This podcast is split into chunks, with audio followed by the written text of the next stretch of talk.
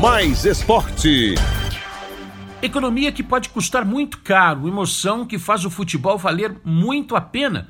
Tudo o que podemos dizer do nosso futebol regional, que muitos entendidos querem acabar. O Santos está livre para sonhar. A eliminação no Campeonato Paulista, da maneira como foi, jogando melhor que o Corinthians, mas eliminado nos pênaltis, mexeu quase nada com o time de Jorge Sampaoli. Tanto que no primeiro confronto da quarta fase da Copa do Brasil, duelo difícil contra o Vasco da Gama, abriu 2 a 0 jogando na Vila Belmiro.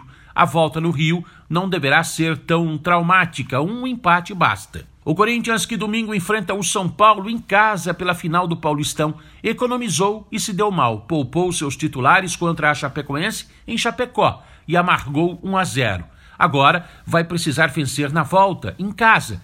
Impossível? Não, não é. Preocupante? Sim, é sim.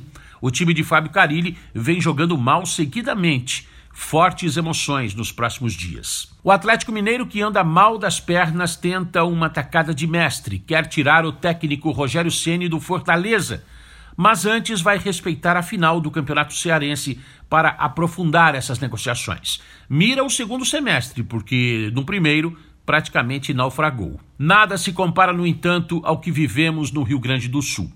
O Grêmio tornou-se campeão gaúcho depois de um confronto de arrepiar mas poderia ter dado o Internacional, tranquilamente.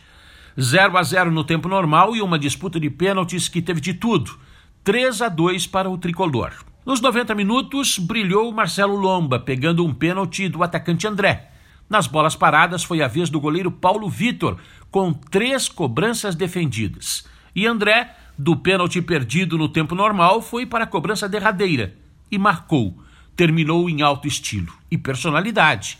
Festa do time de Renato Gaúcho. Que emoção! Imagino o Rio Grande do Sul nesta Páscoa. Foi só um título gaúcho, só entre aspas. Depois tem gente que quer diminuir datas dos estaduais. Falam em colocar os grandes só no fim, falam até em acabar com as competições regionais. Não podemos matar tanta emoção, tanta boa rivalidade que mantém o país do futebol ainda vivo dentro de suas realidades regionais e viva o futebol. De São Paulo, Nivaldo Lecilo.